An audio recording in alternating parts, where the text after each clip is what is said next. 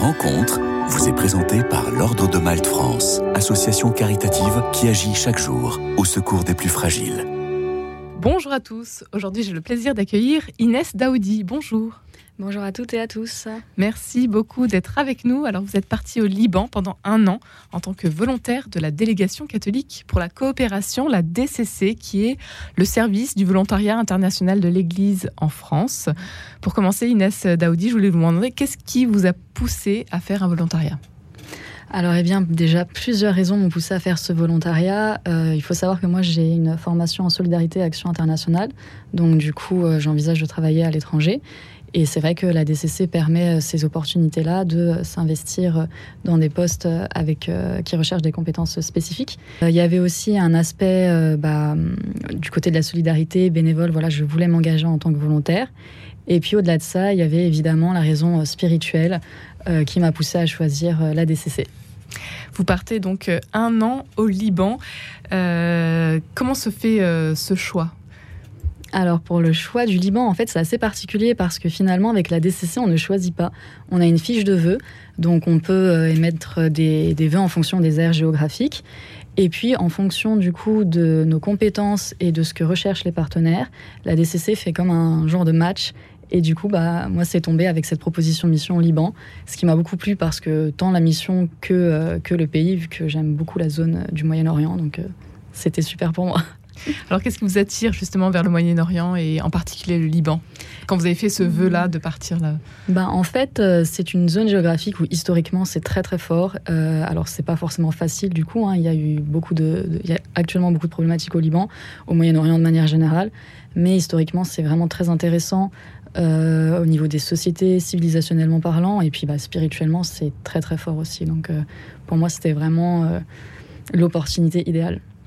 Ce sont de nombreux jeunes qui peuvent partir euh, en voyage, en volontariat à l'étranger avec euh, la délégation catholique euh, pour la coopération. Vous en avez fait partie, Inès mhm. Daoudi.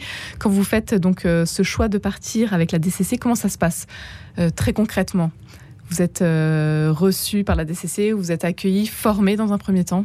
Oui, alors en fait, il faut d'abord faire un, remplir un dossier en ligne, tout simplement. Et puis, euh, suite à ce dossier, on est contacté par la DCC. On participe d'abord à un week-end choisir. Donc, ce week-end, en fait, permet vraiment de présenter qu'est-ce que le volontariat, qu'est-ce que le volontariat avec la DCC, de répondre aux premières questions, aux premiers tâtonnements, si je puis dire.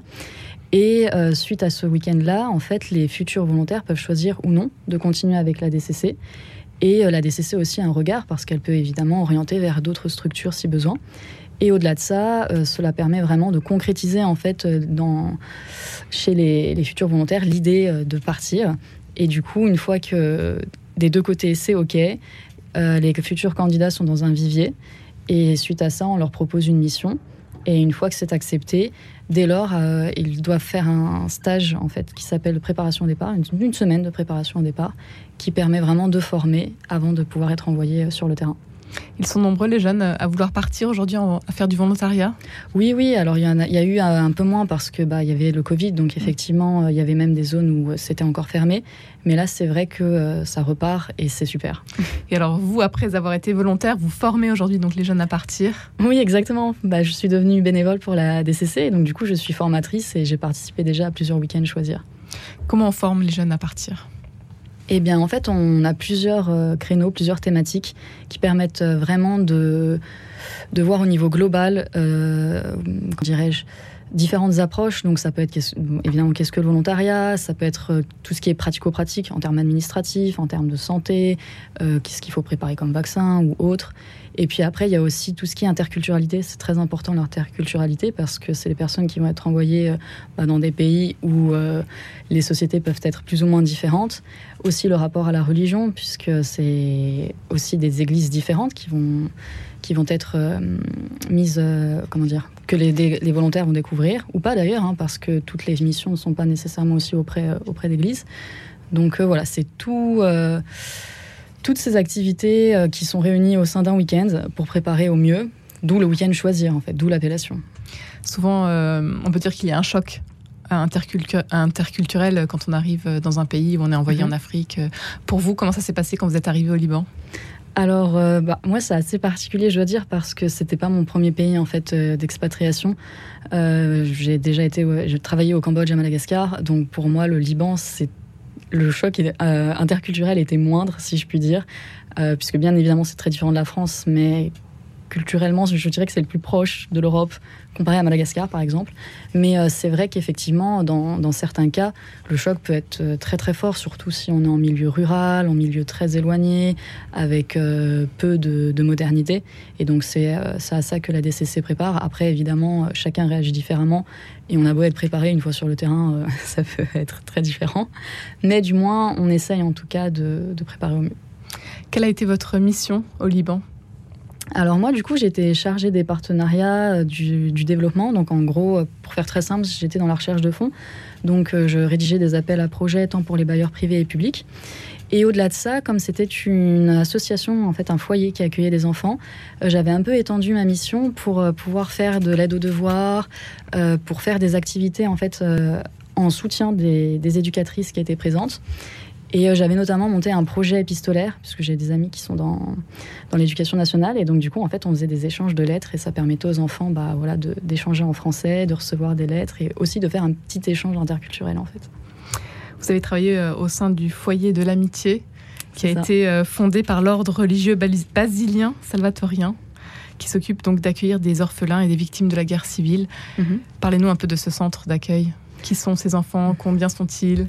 Alors ce centre d'accueil, donc Dahal Sada'a en, libanais, c'est en fait, oui, ça a été fondé en 1979, donc à l'époque de, en pleine guerre civile euh, au Liban. Et euh, ils ont pérennisé leurs actions. Donc aujourd'hui, euh, la guerre est terminée, Dieu merci. Mais effectivement, ça reste tout de même des enfants qui viennent de familles extrêmement pauvres, dont les parents ne peuvent plus ou pas s'occuper. Aussi également des enfants issus de, bah, des populations réfugiées syriennes. Donc les enfants sont acceptés indépendamment de leur religion ou de leur nationalité. Et euh, donc à l'époque où j'y étais, il y avait effectivement une soixantaine d'enfants qui dormaient au foyer, donc dans des petites maisons. Et au-delà de ça, il y avait un autre programme qui s'appelait l'accompagnement des familles. Et donc là, c'était des enfants qui restaient au sein de leur famille, mais qui avaient un suivi en fait de la part du foyer pour vérifier que tout, euh, tout se passe bien, s'il y avait besoin des fois bah, de soutien euh, financier notamment, ou même c'était des enfants qui allaient quand même au foyer après l'école, mais qui rentraient chez eux en fin de journée, donc qui étaient là pour les activités et les devoirs. Comment ça se passe pour vous personnellement, donc euh, avec, euh, avec les enfants de ce centre euh, et votre mission? Alors c'était une, très, une expérience très forte, pas tous les jours facile. parce que les enfants, ça va de 5 à 18 ans, donc c'est un âge, enfin, ce sont des âges très larges avec des problématiques et des besoins très différents. Euh, certains n'avaient pas été à l'école pendant un peu plus d'un an, parce qu'entre le Covid, entre la crise aussi, euh, c'est vrai que je n'ai pas précisé, mais il y a la crise au Liban depuis 2019, économique, financière et politique. Et vous êtes parti de septembre 2021 à, août 2022. Mmh. Donc, euh, en pleine crise. Mmh. et, et, donc, du coup, c'est vrai que c'était pas forcément simple parce que bon, moi, j'étais là pour aider notamment en français et en anglais. Et des enfants, des fois, avec d'énormes difficultés. Mais bon, bah, ils m'ont appris des mots en arabe, alors on essayait un peu comme ça de dialoguer. Et... C'était pas tous les jours simple, mais j'en tire quand même un bon enseignement et beaucoup de patience. Des enfants, donc euh, vous l'avez dit, euh, Inès Daoudi, de toute croyance. Euh, vous-même, ça vous a bouleversé au niveau de votre foi. Vous n'étiez pas croyante avant d'arriver au Liban. Et puis, qu'est-ce qui se passe au contact de ces enfants? bah, En fait, bah, pour être exact, moi j'étais agnostique, donc je me suis toujours posé des questions. Euh, voilà, j'étais dans une démarche spirituelle déjà depuis de nombreuses années. Et euh, c'est vrai que je pense que le Liban a un peu accéléré le process, même si je serais arrivée à cette finalité. Mais être effectivement au milieu de, bah, voilà, d'un foyer, bon, pour le coup, chrétien melkite, donc les Grecs catholiques. Et toujours dans l'accueil, en fait, j'ai jamais eu de pression ou quoi. Et euh, moi, ça m'a beaucoup touchée. Et, du coup, oui, j'ai fait mon baptême euh, là-bas. Vous avez euh, reçu le baptême au Liban, au sein même de cette communauté melkite Oui, tout à fait. Au foyer. Lors de votre volontariat, donc en 2021 Oui, en 2022 du coup, en juin 2022. Et non, c'était vraiment très beau parce que j'ai pu inviter bah, d'autres amis volontaires, des amis libanais, syriens. j'ai ma sœur qui a pu faire le, le déplacement de France. Donc euh, c'était c'était vraiment très beau. Au niveau de votre foi, comment ça se passe euh, quand vous rentrez en France? Bah alors, je vous avoue que dès que je, enfin avant même de rentrer en France, je, me suis rapprochée de l'église Melkite de Paris parce qu'il y en a que deux en France, une à Paris, une à Marseille. Et donc à Paris, c'est à Saint-Julien-le-Pauvre, juste à côté de, Notre-Dame. Euh, et, du coup, bah, moi, je m'y suis retrouvée vraiment, enfin, comme à la maison, comme au Liban, euh, parce que bah, forcément, c'est fréquenté principalement par des communautés libanaises et syriennes. Et euh, le rite, du coup, il est, il est bilingue, donc en français et en arabe. Et, ça, ça vous va tout à fait. Ah, moi, c'est parfait. Voilà.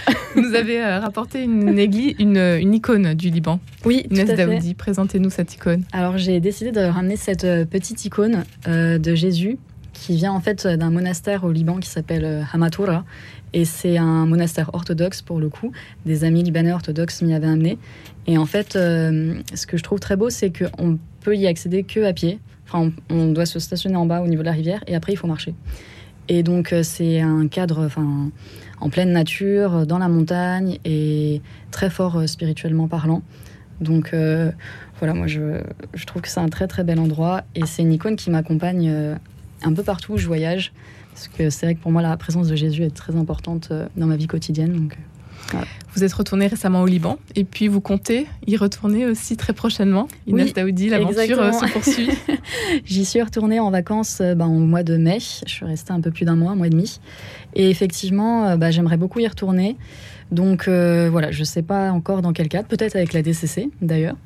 J'attends de voir un peu les opportunités qui se présentent et on termine avec euh, peut-être euh, un conseil à ceux qui hésitent, qui n'osent pas encore franchir le pas. Est-ce que je pars ou pas en volontariat?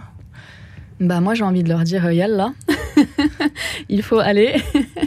non franchement c'est une expérience d'une vie très enrichissante sur tous les points. voilà spirituel, professionnel, même enfin ça apprend beaucoup de choses sur soi-même, on se découvre autrement, on en ressort grandi. C'est pas forcément facile tous les jours, ça je, l'entends, mais euh, ça vaut le coup. Un grand merci Inès Daoudi d'avoir été avec nous aujourd'hui. Toutes les informations à retrouver bien évidemment sur le site de la délégation catholique pour la coopération. Merci beaucoup. Rencontre vous a été présentée par l'Ordre de Malte France, association caritative qui agit chaque jour au secours des plus fragiles.